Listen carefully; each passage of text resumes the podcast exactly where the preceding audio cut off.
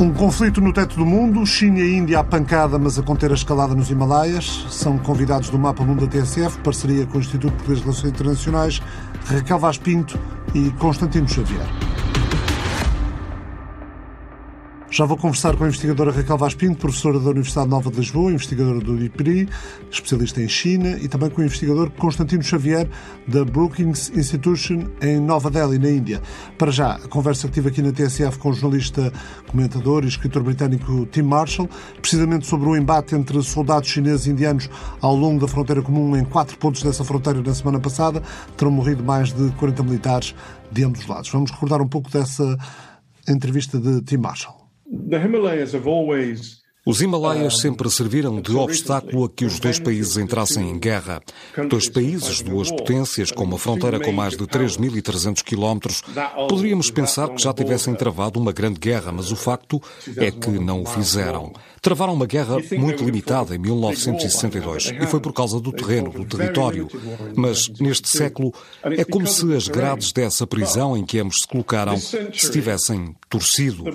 Aconteceram duas coisas e cada um dos lados usou a mesma tecnologia. Os chineses usaram-na para construir estradas para esta área, o que lhes permitiu transportar para lá armamento pesado. Os indianos usaram a tecnologia para chegar a esta cordilheira, reabrir uma base aérea, abastecê-la e conectar toda a sua estrutura militar nesta base aérea num planalto com acessos apropriados. Então, cada uma das partes percebe que a outra pode movimentar forças substanciais e isso não acontecia antes e é o que faz cada um dos lados ficar nervoso e foi o que julgo fez desencadear esta crise. Há fatores mais abrangentes, como o facto de o presidente Xi estar a tentar tirar proveito da atenção com a Covid-19, porque não é só isto. Os chineses também têm estado a jogar nos mares do sul da China, desencadearam toda uma série de ações de provocação ao Vietnã, Filipinas, Malásia, Taiwan e Estados Unidos. Cai tudo neste quadro mais vasto. Como o Tim Marshall escreveu, todas as grandes nações passam o tempo de paz a prepararem-se para o dia em que a guerra começa. again, let's hope. Let's hope it doesn't. Um, Esperemos que não. Quando se viu o que Xi fez enquanto o mundo se ocupava com a Covid, em princípios de maio, enviou o único porta-aviões verdadeiramente funcional que tem para os mares do Japão. Fê-lo navegar ao redor do norte de Taiwan. Pode fazê-lo, é certo, são águas internacionais, mas são águas internacionais que os americanos patrulham e que procuram manter abertas. E fizeram isto numa altura em que o porta-aviões americano, que normalmente patrulha essas águas, teve centenas de casos de Covid-19 e estava atracado e não podia partir. Como que a dizer? Vocês têm de lidar com isso, mas nós não. Um grande sinal de quem diz nós já superamos a Covid, vocês não, nós conseguimos patrulhar esta área, vocês não. Mais ou menos na mesma altura, creio que afundaram um navio de pesca vietnamita, porque há uma disputa de águas territoriais. Intimidaram um navio de reconhecimento de petróleo da Malásia e fizeram tudo isto ao mesmo tempo. Não é coincidência o facto de, nessa altura, as atenções mundiais estarem no outro lado. It's not a coincidence. The timing is because of the world's attention being elsewhere. Estão como que a dizer, nós mandamos aqui. Yes, absolutely.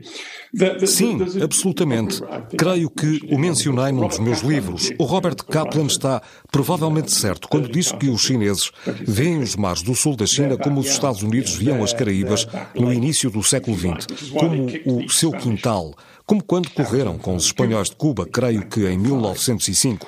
Os chineses estão mais ou menos num comprimento de onda semelhante e isso vai levá-los certamente a choques. Desde logo com a Índia, mas sempre imaginei que fossem mais prováveis no mar. Só que os chineses estão tão confiantes que parecem estar a querer demonstrar que aquilo é mesmo o seu quintal. probing in what, again, what it regards as its backyard. Um conflito com um potencial que deixa o mundo em sobressalto entre dois países com mais população no planeta, países com arsenal nuclear, países com ambições regionais naquele pedaço de território na Cordilheira dos Himalaias. Esta zona, o Vale de Galwan, a mais de 4 mil metros de altitude, na região de Ladakh, faz fronteira com Aksai Chin, um território que a Índia reclama, mas é controlado pela China desde a guerra entre as duas potências em 1962. Como é que se pode olhar para o que aconteceu na semana passada, Raquel Vaz Pinto? Um, eu, eu vejo-a numa, numa escalada uh, que nós temos assistido em vários pontos das fronteiras e de alguns sítios chamados hotspots à volta da China, uh, e eu penso que isto está muito relacionado com as questões internas da própria, da evolução da pandemia, uh, a escala, o alcance da pandemia na própria população chinesa e, obviamente, também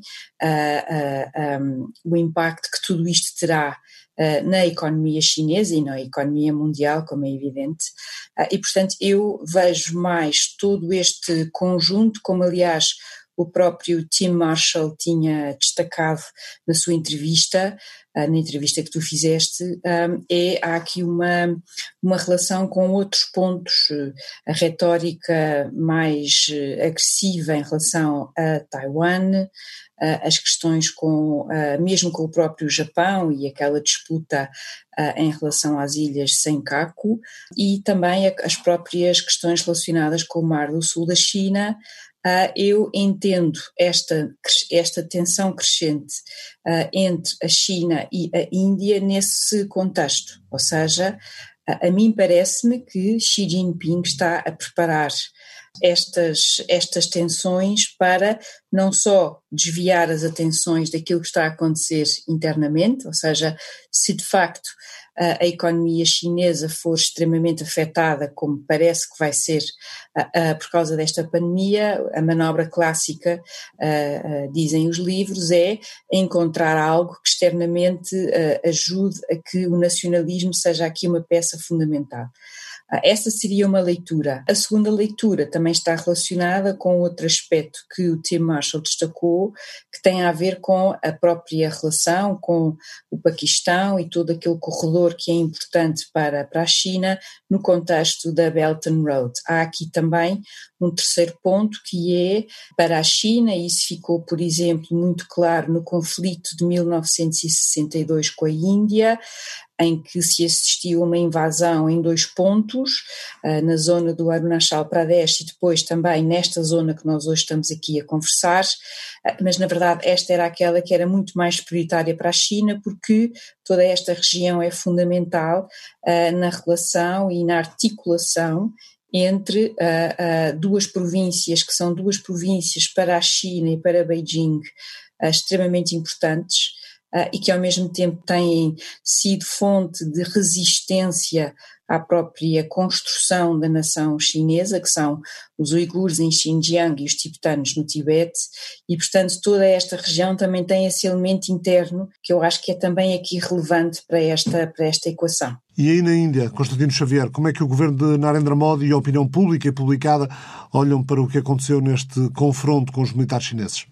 Aqui do lado indiano a opinião pública tem sido uh, clara na sua uh, visão crítica da China. Se o intuito chinês foi passar um sinal à Índia de que deve abrandar a sua aproximação aos Estados Unidos, ao Japão, ou outros parceiros estratégicos uh, numa possível arquitetura de contenção à China. Se esse foi o objetivo chinês, penso que é claro neste momento que um, os efeitos foram exatamente os contrários, foram contraproducentes. Porque neste momento o sentimento na Índia é exatamente o contrário, é que se é impossível confiar na China, então necessariamente a Índia deverá aproximar-se ainda mais a estas outras potências para conter a China, ou pelo menos para criar um equilíbrio que volta a apelar eh, à razão chinesa e à moderação chinesa. Mas eu acho que há aqui dois aspectos para além desse da opinião pública, que obviamente neste momento está extremamente polarizada,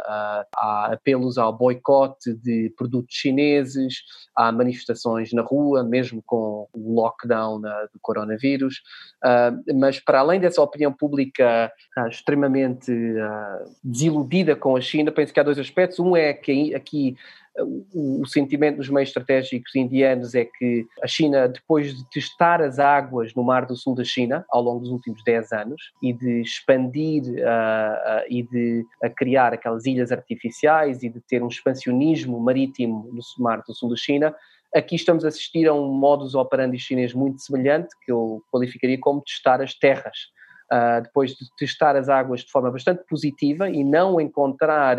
a reação e oposição, seja das outras potências ali no Sudeste Asiático,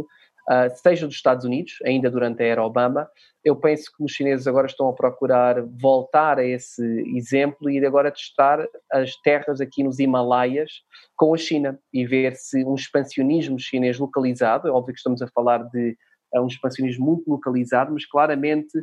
uma abordagem mais agressiva do lado chinês em termos de patrulhamento daquelas zonas nos Himalaias uh, e, e, ver como é que a Índia reage. E aí acho que a reação foi forte, provavelmente não foi a que a esperada pelo lado chinês. É a primeira vez que há mortes uh, entre a China e a Índia desde os anos 70, uh,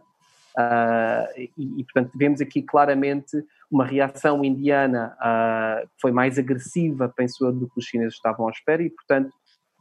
daí este, este, esta violência de várias dezenas de mortes e possivelmente centenas de feridos de ambos os lados que, que não tínhamos assistido durante décadas. E, portanto, é um, é um, é um, é um jogo que os chineses jogaram uh, de, sinala, de, sina, de, sinalização estratégica para, para, para o lado indiano, que não correu da melhor forma. Raquel já abordou ao de leve o assunto, mas volto a ele, o timing deste confronto. O timing de tudo isto. A China avança porque o mundo está focado na Covid-19 ou a Índia avança porque a China está já no olho do furacão com as críticas à gestão da pandemia? Eu acho que em termos de sequência, é claro é, isto aconteceu nas últimas semanas, ainda estamos a recolher os dados e, e não sabemos, e, e, o governo saberá, mas uh, a alteração do status quo parte do lado chinês. Foram os chineses que começaram a patrulhar em zonas indianas, foram, foi o exército chinês que começou a, a criar infraestrutura em zonas cinzentas de mútuo patrulhamento em que ambas as forças regularmente patrulhavam, mas sem criarem infraestrutura militar. E, portanto, houve um primeiro passo do lado, do lado chinês, ao qual a Índia reagiu. Se reagiu de forma tarde, como se diz aqui, ou se reagiu de forma demasiado agressiva, que levou depois a um,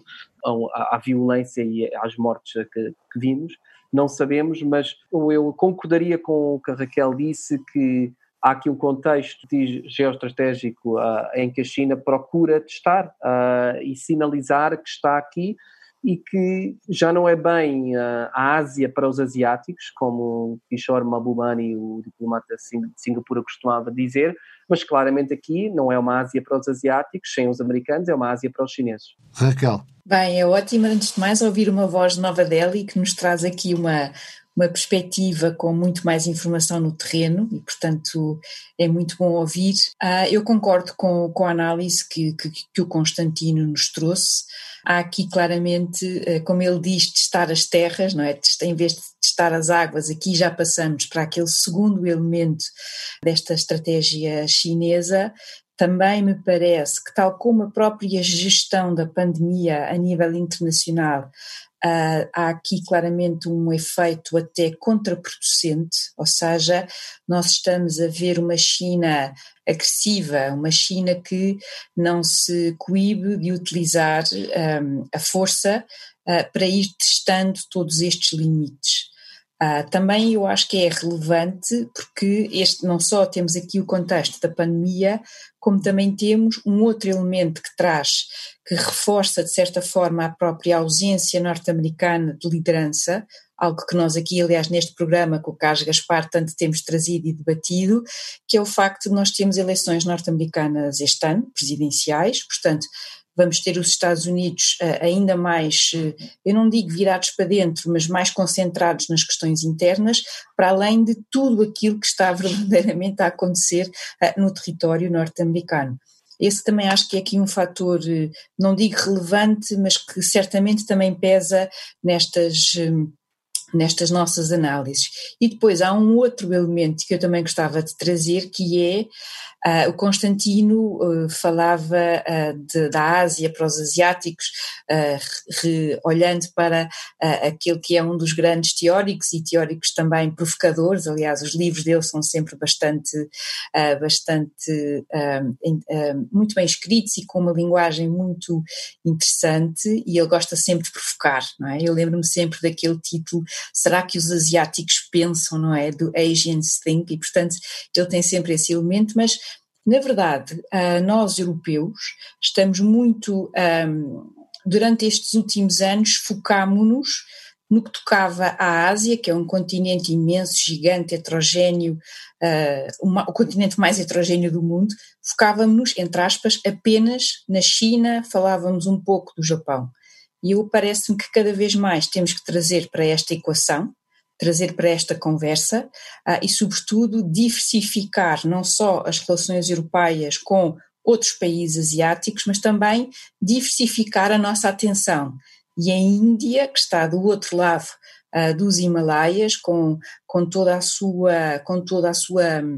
a sua população, com o seu regime político, democrático, ah, com, com todas estas, com o facto de ser uma potência nuclear, eu acho que é interessante nós também, nós próprios, olharmos para toda esta região de forma mais, eh, mais diversificada, mas também porque nós temos aqui no terreno países que sentem e que estão a sentir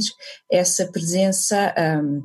ah, que quer ser hegemónica por parte uh, da China uh, e eu vejo-a com cada vez mais dificuldades. Uh, a Índia, aliás, eu penso que isto também tem sido uma alavanca para a própria Índia procurar ter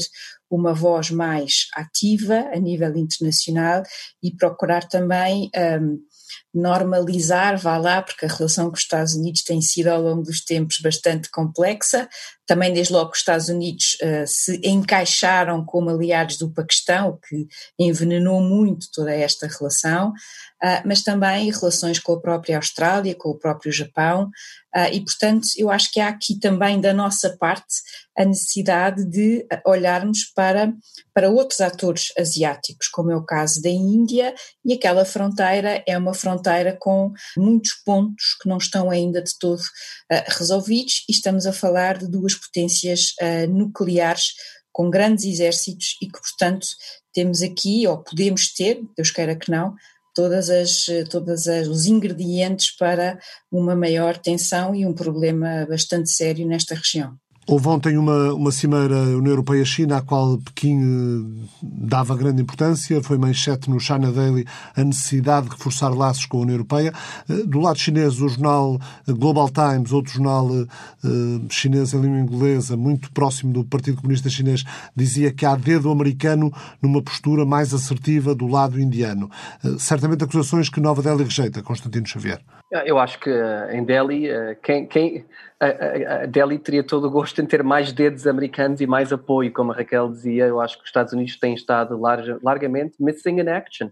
uh, aqui na Ásia e por isso é que eu falei no Mar do Sul da China, que eu acho que não é, não é justo estarmos só a, a culpar a presidência Trump em termos de introversão. Há aqui elemento e um debate desde os anos 2000 de como lidar com uma China mais assertiva, que era prevista e que era coisa sabida nos Estados Unidos já nos anos 2000 uh, mas houve muita hesitação. E o Mar do Sul da China, penso que é o exemplo mais claro onde os Estados Unidos hesitaram e, com isso, criaram as condições ah, propícias para a China uh, de iniciar aquela primeira uh, onda de expansão ali no, no, Mar do Sul da China. Em relação à, à União Europeia e à, à, China, eu acho que é interessante nos últimos dois, nas últimas duas cimeiras, penso eu, entre a União Europeia e a China, não houve declaração conjunta final isso reflete o quê? Reflete uma, uma falta de conforto, uma falta de entendimento diplomático que nem sequer consegue chegar a um texto básico diplomático que sinalize que há aqui algum nível de cooperação. Há um mal-estar, e essa é verdade, falando com diplomatas europeus e eurocratas em Bruxelas, que há um mal-estar com a China, que já vem de alguns anos para trás, como Raquel indica, e que também reflete não só o mal-estar com a China, como uma vontade em diversificar as relações na Ásia, para além da China, e um, um, uma vontade, lá está outra vez, positiva, uh, enraizada no, numa preocupação em depend, depender em demasia da China, nas suas relações económicas, estratégicas, uh, em questões críticas de infraestrutura, como por exemplo, exemplo como por exemplo no caso da, uh, das telecomunicações 5G, em que houve uma discussão em que claramente a geopolítica voltou a, ter mais importância do que já teve. Mas eu gostava de só citar aqui uma frase interessante, falando no conforto que eu falava da União Europeia e China, ou no desconforto que há entre as várias relações, entre as várias uh, potências mundiais. Uh, o ministro dos Negócios Estrangeiros indiano, Jai Shankar, referiu recentemente uh, numa conferência em que lhe perguntavam com quem que vocês estão mais confortáveis, Índia. Vocês foram sempre não alinhados, portanto estão sempre muito desconfortáveis em alianças e parcerias estratégicas e com quem que vocês realmente se vão agora aliar? Com os Estados Unidos, com outros países? E a resposta dele acho que foi muito simbólica e interessante, porque ele disse que uh, o nosso comprometimento uh, é uh, só com o conforto e com o conforto de que pode mudar. nós vamos estar confortáveis com várias potências, incluindo ao mesmo tempo e, portanto, o único comprometimento, a única aliança, a única parceria, a única, única, única, única promessa que podemos realmente fazer de continuidade é com o nível de conforto que nós temos com outras potências.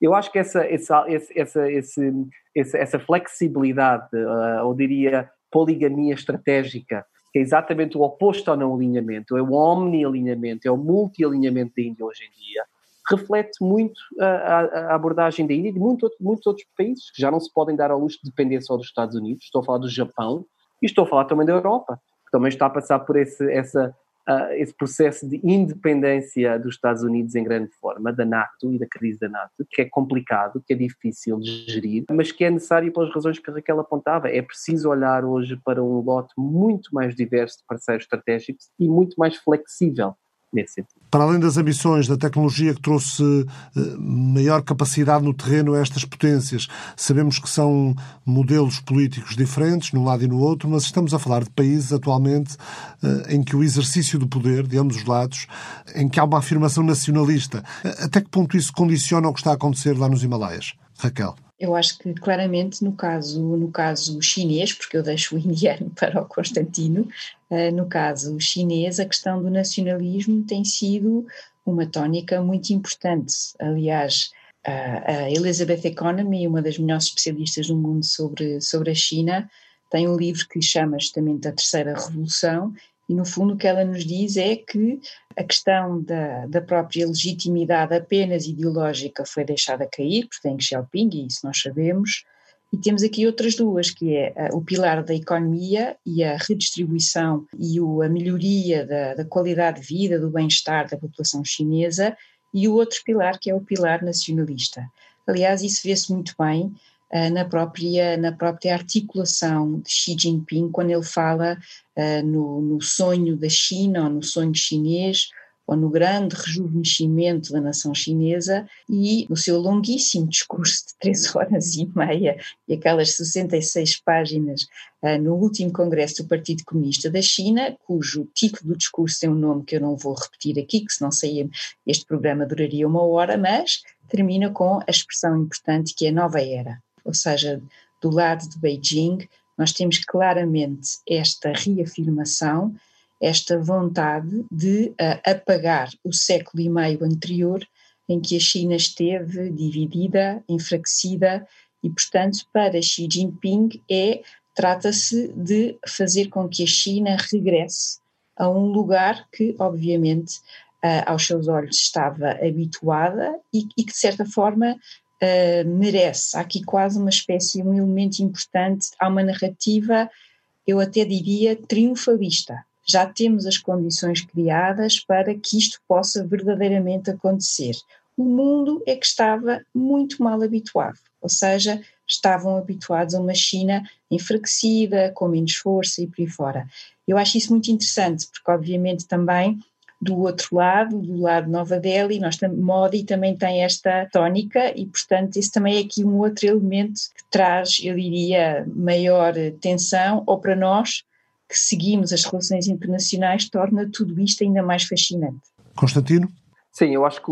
é interessante porque isto é realmente algo que ambos os países partilham, que é uma ressurgência, um renascimento na, na ordem mundial, uma vontade de acelerar esse renascimento, uma vontade de voltar à centralidade, a uma maior centralidade do sistema, que se alia com uh, um, um, relativo declínio dos Estados Unidos, que não é, passou por 20 anos, pelo menos por um momento bastante simpático de liderança basicamente não contestada. Uh, e, portanto, está, temos aqui flexibilidade, temos aqui uh, um sistema em, em, acelerada decomposição, devo dizer, seja a nível multilateral, como vemos nas, nas Nações Unidas e a crise uh, na Organização Mundial de Saúde, uh, como vemos na penetração chinesa de vários órgãos das Nações Unidas, como vemos pela forma como a China utiliza o seu capital económico e financeiro em vários países para constrangi-los diplomaticamente. Não é novo e não é chocante, os Estados Unidos fizeram durante a, a, a Guerra Fria, a União Soviética fez, e daí eu sou realista e penso que todos devemos ser realistas, porque todas as potências utilizam a sua capacidade económica para uh, atingirem os seus interesses nacionais e, e, e, internos. Em relação ao nacionalismo, aproximamos os países porque também temos dois líderes, obviamente, extremamente carismáticos, uh, dois líderes que centralizaram o seu poder ainda mais do que os seus antecessores, obviamente na China muito mais, como um sistema autocrático do que na Índia um sistema democrático, mas não há dúvida que a frase de, de, de, Narendra Modi, que continua a dizer que a Índia deve ser uma potência líder, um leading power, uh, só fará sentido e deixou de fazer uh, tanto sentido nos últimos anos se a Índia for capa capaz economicamente. Uh, e aí a China vai à frente, não é? O PIB per capita chinês é sete vezes maior que o indiano. eu olhei hoje para contribuições das Nações Unidas, por exemplo, a China a contribuição chinesa para o orçamento anual das Nações Unidas é de 12%, o da Índia é de 0,8%, e portanto estamos aqui a falar de uma, de uma escala completamente diferente e de um sistema que poderá ser bipolar, Estados Unidos-China, durante algum tempo, e, no melhor dos casos, multipolar, com uma China que se comporta de uma forma mais responsável, e daí, se for multipolar, penso eu, com mais oportunidades para termos um sistema multilateral mais forte. Eh, Constantino, esta, esta zona faz eh, fronteira também com o Paquistão, com a região de Caxemira. Isto leva-nos também ao diferendo entre estas duas potências nucleares, Índia e Paquistão. Sim, mas eu, eu, eu, acho, Ricardo, que isto não é um. É, é, é, é, realmente um conflito local. Estamos a falar de 500 metros, 1000 metros, 2000 metros, entrar por um vale, construir uma ponte, uma ponte pequenina, uh, uma destruição da ponte. Isto, isto, é um conflito muito local com uma dimensão estratégica global, não regional, pensou no caso do Paquistão. Fica perto do Paquistão, mas aquilo tem glaciares e montanhas de 5 mil metros de altitude, 7 mil metros de altitude e, portanto, não, isto não, não é uh, uma, uma, uma, tentativa chinesa de se ligar ao Paquistão, etc. Não há dúvida que o Paquistão olha para isto de forma muito positiva e, e procura criar essas tensões. Não há dúvida que do lado chinês uh, o Paquistão é, é, um país aliado a todos os níveis, desde a proliferação nuclear chinesa para o Paquistão nos anos 80 uh, e o apoio chinês uh, a instituições multilaterais ao, ao, Paquistão. Mas penso que, acima de tudo, para as pessoas terem noção, isto é realmente um conflito em que estamos a falar de, uh, de um pequeno vale em que os chineses entraram umas poucas centenas de metros ou milhares de metros para, para o lado cinzento, patrulhado por dois pelos ambos os lados, e procurou com isso testar a reação indiana. E a reação indiana foi mais forte do que nunca e levou a esta violência. Isto é uma zona que ficou delimitada por um acordo no início da Grande Guerra de 14-18 do século passado entre Reino Unido, então potência colonial na Índia, a China e o Tibete. No final dos anos 50, eh, o presidente Nehru eh, questionou a China sobre o facto de Pequim não reconhecer essa fronteira, a chamada linha McMahon. Eh, a China entende que o Tibete não tinha o direito de firmar esse acordo fronteiriço e depois há isso, Raquel. Esta zona é mesmo uma encruzilhada de, de conflitos porque mete o Reino do Botão, com quem a China não tem laços diplomáticos. O Tibete também está ali. Eh, Aksai China acaba por ser um corredor estratégico entre o Tibete e a província chinesa muçulmana de Xinjiang, também palco de conflitualidade entre as autoridades chinesas e os muçulmanos uigures. Eh, o que me sugere outra questão. Ambos os lados, China e Índia, têm demonstrado, eh, no mínimo, pouca, pouca democraticidade quando se trata de territórios com populações muçulmanas. Bem, eh, referindo-me ao caso da China, eu acho que a tua expressão pouca democraticidade é completamente eufemística, porque eh, se é verdade que há outras populações um, ou outros grupos étnicos cuja religião é muçulmana e que em que a assimilação e a articulação com a maioria Han foi mais fácil, uh, no caso dos uigures isso não aconteceu de todo, e aquilo a que nós assistimos hoje é uh, uma rede de campos de concentração uh, de toda uma população uh, que está limitada, coagida e onde, aliás, um, tem vindo a ser testados toda uma série de inovações tecnológicas do ponto de vista do controle, ou seja, utilizar a inteligência artificial para fazer que seja o reconhecimento facial, seja o reconhecimento da voz, ou seja, ter uma base de dados em que, através, apenas ouvindo a voz de um cidadão, se consegue identificar quem é aquele cidadão, para além, obviamente, de um elemento terrível de violência profunda que choca com todas, todos os direitos humanos básicos de uma população que está justamente a ser alvo de, eh, de uma, para usar a expressão das Nações Unidas, de uma violação em massa e sistemática dos seus direitos humanos. Portanto, nessa matéria, eu diria que uh, e eu diria que é mais a questão sistemática e o facto de Xinjiang ser aqui uma província mais distante de Beijing, uma província com uma história própria uh, e que só foi, aliás, incorporada na própria China com a última dinastia, a dinastia Qing, e portanto o que para os chineses é recente, não é? mas também, um, dito isto, a questão tibetana eu interpretaria uh, dos dois lados da fronteira, ou seja, aqui em Índia, uh, que tem uh, o governo tibetano no exílio, em Dharamsala, a questão tibetana continua muito viva e, sobretudo, a mim também me parece que, tendo em conta a própria idade do Dalai Lama, nós vamos aqui também aproximando daquele momento-chave que é quando morrer este Dalai Lama, a própria reencarnação e todo este processo, eh, para além de religioso, terá aqui um elemento político tremendo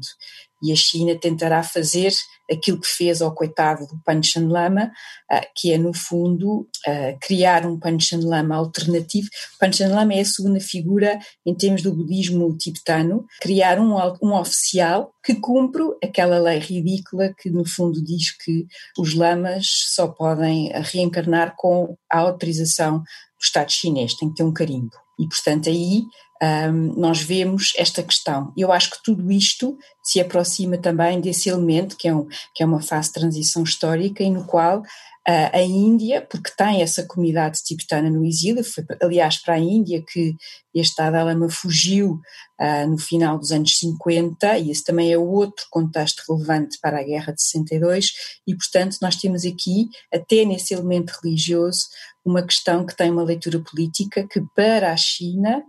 em que a questão da desagregação territorial, a questão da manutenção do território é vista como uh, um pilar fundamental e, sobretudo, se Xi Jinping tem um discurso mais nacionalista, não pode sequer admitir que dentro de casa haja a menor dissonância nessa matéria. Como é que pensam que isto vai evoluir? Bem, é, é uma pergunta difícil, mas eu, eu penso que a, a resposta indiana ah, eu, as autoridades chinesas não estavam à espera de uma resposta tão forte. Acho que aí concordo com, com o Constantino e que isso foi um sinal relevante. Agora, não te sei dizer como é que vai evoluir, porque eu acho que também está muito relacionada com a, a questão do controle da pandemia. Uh, e nós temos recebido algumas notícias, mesmo em outras cidades que já não a Wuhan e a província, a, que, no fundo, a pandemia não está de todo controlada. Aliás, é toda uma matéria sobre a qual nós não temos notícias fiáveis e certamente não temos números credíveis. E, portanto, eu apontaria mais para ver a evolução da própria questão interna. Agora, uma coisa é certa: a resposta indiana, que foi forte, fará certamente Beijing pensar, pensar duas vezes, pelo menos nesta região fronteiriça, com a própria Índia. Sim, a nível doméstico na Índia penso que é visível a preocupação do governo indiano em acalmar a situação, Uh, ao contrário do que fez com o Paquistão, se se lembram, há, há dois anos, há um ou dois anos, uh, porque aqui uh, a Índia parte de um momento de fraqueza, não há dúvida. Deu uma resposta forte,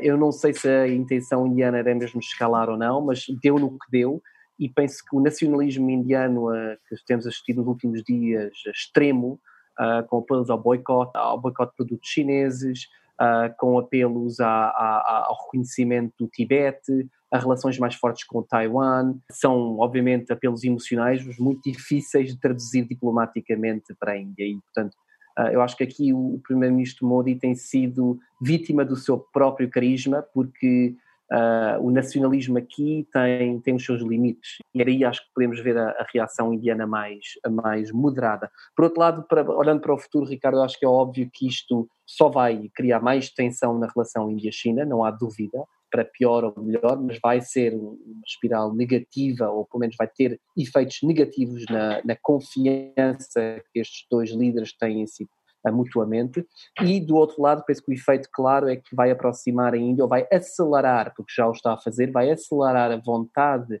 e o conforto, lá está, indiano, em aproximar-se de outros países com que partilha certos entendimentos e certos valores. E a questão da democracia, das políticas públicas democráticas, seja nos Estados Unidos, mas especialmente na Europa, no Japão, na Austrália, são essas as potências com que a Índia vai procurar acelerar as suas relações de forma não a conter e, e, e, a pessoa, essa linguagem agressiva de conter a China, mas de criar um equilíbrio, porque é só essa a forma que, a, a, a, que vai equilibrar o sistema, criar um, um, equilíbrio, uma arquitetura de potências que vão poder alterar o comportamento chinês ou moderar o comportamento chinês. Não, não penso que seja o objetivo isolar, conter, enfraquecer a China, isso não é o argumento aqui na Índia, nem penso eu nos meios estratégicos europeus, americanos, australianos e japoneses. O objetivo é realmente criar desincentivos uh, uh, um, e obstáculos à China de continuar com comportamentos mais agressivos. Acho que esta questão da, da Índia, o papel da Índia, a forma como nós também olhamos para este país, uh, é relevante para nós portugueses, porque obviamente vai ser durante o primeiro semestre de 2021 em que Portugal será o anfitrião, uh, por assim dizer, uh, da União Europeia, que vamos organizar, a Europa vai organizar a sua cimeira com a Índia. Uh, e sem dúvida todo este contexto uh, vai ser relevante para, esse, para essa relação que uh, tem um elemento comercial, uh, que obviamente é relevante e em relação ao qual se tem tentado concluir um acordo comercial que seja um, do interesse de ambos e que seja e que também ajude a própria agenda de Modi a reformar, a abrir, a reduzir o peso do Estado na economia, que não tem sido fácil, mas também na perspectiva europeia a tal questão da diversificação. E vai, vamos ter essa sorte, ou seja, Portugal vai uh, organizar essa cimeira temos elementos que nos capacitam uh, de forma especial para concluir essa, essa tarefa. E, portanto, vai ser bom para nós portugueses também termos essa hipótese de uh, redefinir uma relação que já precisa de ser de ultrapassar a história ou a parte final dessa história e passar à frente e, e assumir também uma nova geração de olhar para a relação entre estes dois países. Na revista India Today, um tal de Constantino Xavier diz que a Índia eh, tem de ser mais inovadora na afirmação do soft power indiano e não pode culpar os vizinhos por acreditarem que a relva parece mais verde lá do outro lado dos Himalaias. Nem diria eu uh, que a Índia pode culpar os europeus ou os portugueses de pensar o mesmo. Eu acho que todos os países tá, enfrentam o mesmo uh, dilema uh, que Portugal, ou Sri Lanka, ou a União Europeia. Eu acho que todos estes países, em forma maior ou menor e de forma mais intensa ou menos intensa, procuram um equilíbrio muito difícil, que é